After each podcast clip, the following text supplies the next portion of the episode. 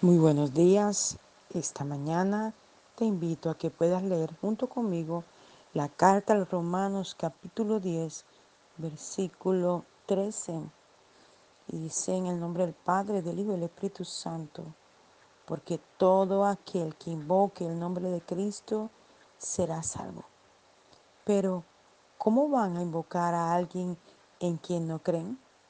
¿Y cómo van a creer en alguien de quien no han oído hablar? ¿Y cómo van a oír de él si no se les habla? ¿Y quién puede ir a hablarle si no le envían nadie? De esto hablan las escrituras cuando expresan qué hermosos son los pies de los que proclaman el Evangelio de la paz con Dios y pregonan sus buenas noticias. En otras palabras, benditos los que van pregonando las buenas noticias de Dios no todos los que escuchan las buenas noticias las reciben con gozo. El profeta Isaías exclamó, Señor, ¿quién ha creído lo que he dicho? Mas la fe nace cuando se presta atención a las buenas noticias acerca de Jesucristo. ¿Y qué han hecho los judíos? ¿Han oído el mensaje de Dios? Sí, porque ha llegado a todas partes. Las buenas nuevas han llegado hasta los confines del mundo. ¿Entenderían ellos que Dios iba a dar la salvación a otros si la rechazaban? Sí, porque aún en tiempo de Moisés, Dios dijo que concedería la salvación a los insensatos pueblos paganos para que Israel sintiera celos y despertara. Luego dice claramente en Isaías que naciones que ni siquiera andaban buscando a Dios lo hallarían. Mas él sigue esperando a los judíos con los brazos abiertos, a pesar de que estos continúan discutiendo con él y negándose a ir. El Señor bendiga su palabra esta mañana y la revelación del Santo Espíritu de Dios pueda venir a nosotros para entender el mensaje que esta mañana Dios nos quiere dar. Iniciamos en el versículo 13 y dice, porque todo aquel que invoca el nombre de Cristo será salvo. ¿Y qué palabra tan contundente esta? Dice, todo aquel que invoca el nombre de Cristo. El nombre de Cristo no es solo para algunos o negado para otros, no. El nombre de Cristo es para todo el que lo invoca, esté donde esté. Y como yo le digo a mi gente, esto no se trata de religión. La gente a veces se le mete en la cabeza el cristiano, el católico, el evangélico. Nos categorizan, pero no. Esto no se trata de religión. Se trata de comunión y relación con el Creador, con el que nos hizo, con el que nos puso en esta tierra con un propósito. Y a Él debemos volver nuestro rostro. Y dice el versículo que todo el que invoque el nombre del Señor será salvo. Cuando hay la comprensión y el entendimiento, sea quien sea la persona en el lugar que esté, de que Cristo fue entregado por su Padre para que nosotros fuéramos salvos y que murió en la cruz, haciéndose eh, el sacrificio perfecto para que todos fuéramos salvos entonces podemos comprender que a través de Él obtenemos ese regalo tan inmerecido que es la salvación. Y sigue diciendo, pero ¿cómo van a invocar a alguien en quien no creen? ¿Y cómo van a creer en alguien de quien no han oído hablar? ¿Y cómo van a oír de Él si no se les habla? Me encanta esto. ¿Y quién puede ir a hablarle si no lo envía nadie? ¡Wow! Qué profunda y diciente la palabra. A mí cuando yo encuentro cosas como esta, me da risa porque, Dios mío, nosotros trabajando continuamente en esto y muchas veces obviamos la palabra, obviamos la regla, obviamos la instrucción, obviamos lo que Dios día a día nos está diciendo que debemos hacer. Dice, pero ¿cómo van a invocar a alguien en quien no creen? Bendito su nombre. Y es que muchas veces la gente no cree viendo, sabiendo y aún conociendo, no cree en Dios. Yo lo vi estos días. Le, le, hablaba a una profesional, a una médico, de lo que Dios podía hacer con esta pandemia del enemigo. Y la mujer, a pesar de que invocó el nombre de Dios diciendo gracias a Dios, luego hizo un gesto de incredulidad. Y es que muchas veces, teniendo una doctrina continua aún desde que está en el vientre de su madre, no logran tener una credulidad en Dios como debería ser. Y para eso estamos los que hemos creído, para orar, para declarar, para saturar la atmósfera, para que toda incredulidad se vaya de cada miembro de la familia, de cada trabajador, de cada compañero, de cada persona. Bendito su nombre para siempre. Y sigue diciendo, ¿y cómo van a creer en alguien de quien no han oído hablar? Por eso es necesario que tú y yo constantemente estemos hablando de Jesús y de la obra de Jesús en el Calvario. Donde quiera que vayamos, estemos, no cesemos de hablar del Señor. Así sea que te digan lo contrario, así sea que no crean constantemente la palabra que satura el ambiente y la atmósfera de cada lugar en donde vas. Llegará a ser la obra necesaria en el corazón de cada persona. Pero no debemos dejar de hacerlo. Y muchas veces somos cristianos secretos. no nos damos a conocer. La gente no sabe. Y cuando de pronto alguien se entera, ay, y él era cristiano. Pero es porque nos da temor, nos da miedo que nos rechacen, que nos critiquen. Mire, les cuento un poco de mí. Yo soy licenciada en preescolar Estudié en la Universidad Atlántico, ya siendo una mujer adulta. Cuando fui muy joven, habiendo terminado el bachillerato, no me fue posible, pero ya teniendo alrededor de unos 40 años, el Señor me permite entrar a la universidad y estudiar allí. Y el Señor me dijo, te traes aquí con un propósito y es que predique mi palabra. Y desde el primer día hasta el último día que estuve en la universidad, predicaba a mis compañeros, a, a, los profesores.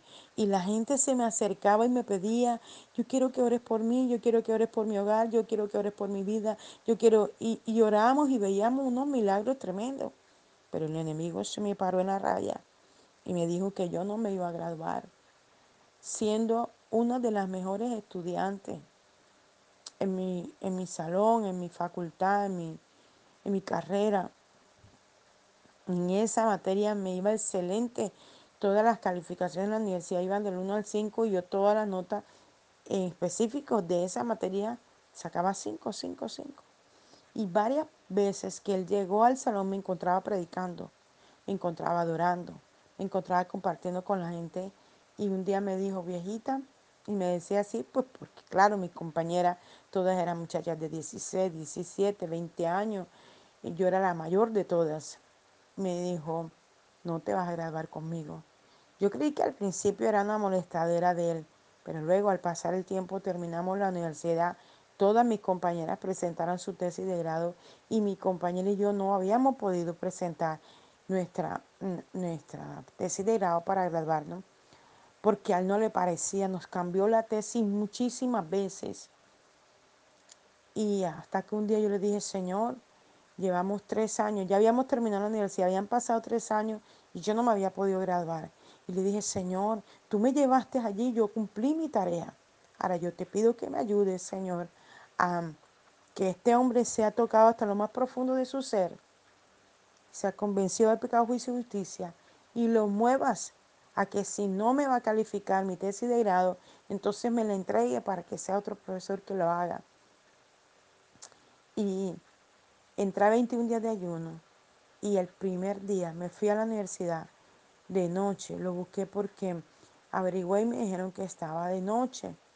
Y yo lo busqué hasta los últimos salones que esa parte de la universidad atrás es muy oscura.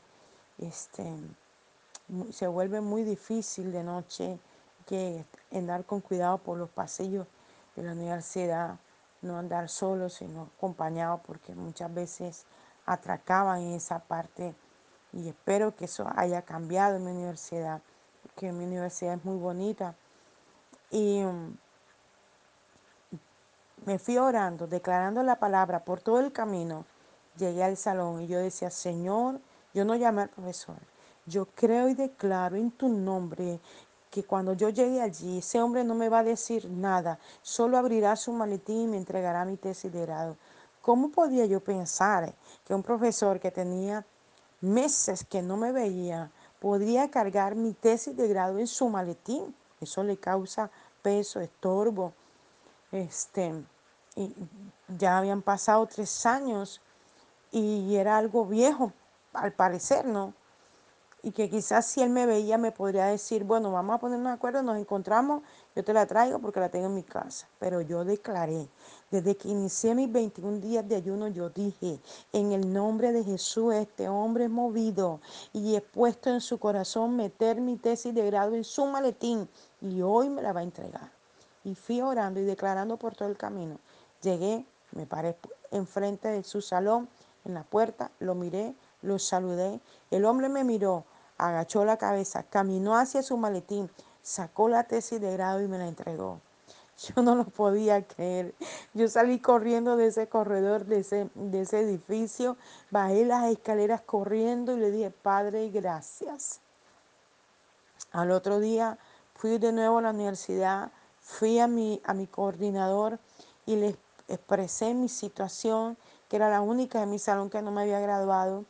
Y él se asombró y me dijo, pero ¿por qué? Si ya han pasado tres años, ya tú deberías estar graduada. Y le expliqué la situación. Me mandó otro profesor que no había nunca sido mi profesor. Este hombre revisa mi tesis y me dice, es que tienes que hacer esta y esta corrección. Y cuando yo le digo que ya nosotros habíamos hecho eso desde el principio y que el profesor no lo había cambiado, soltó la risa y me dijo, lo que pasa con este profesor es que cuando a alguien no le cae bien, él busca la manera de hacerlo que se quede en la carrera y no graduarlo. Yo dije, wow, Señor.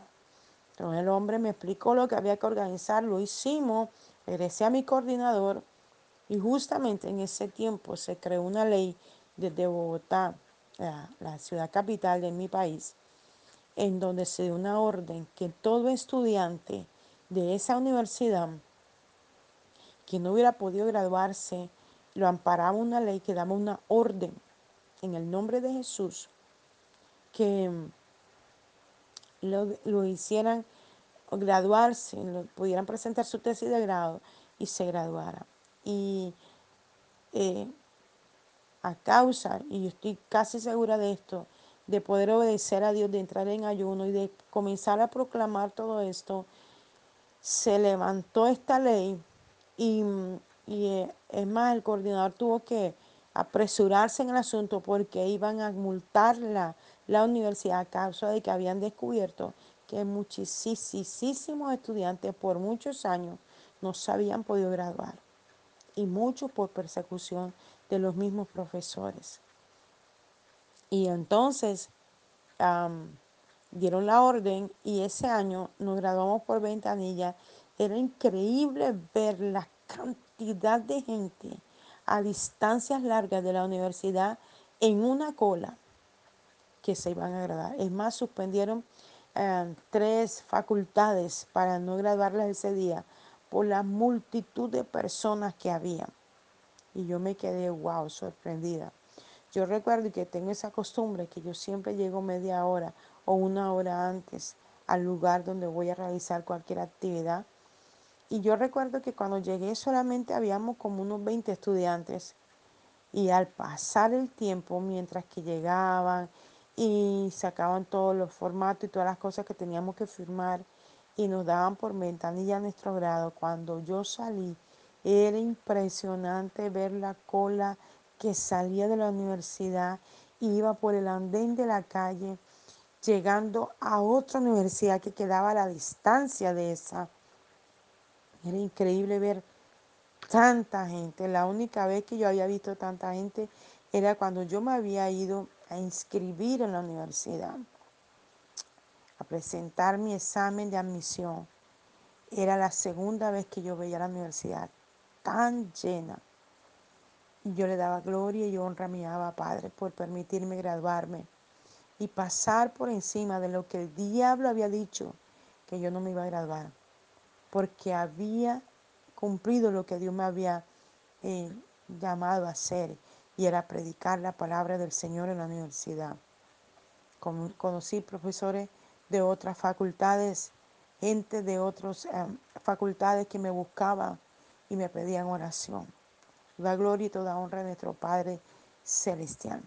Por eso cada cosa que nosotros hagamos debemos eh, hacerla en el nombre de Jesús y anunciar el reino. Anunciar el reino. No cesemos de anunciar el reino en cada lugar donde vayamos y vamos a ver la gloria del Señor.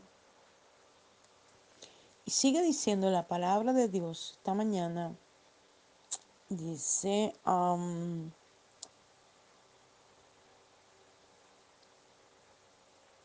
¿y cómo van a oír de él si no se les habla? ¿Y quién puede ir a hablarle si no lo envía nadie?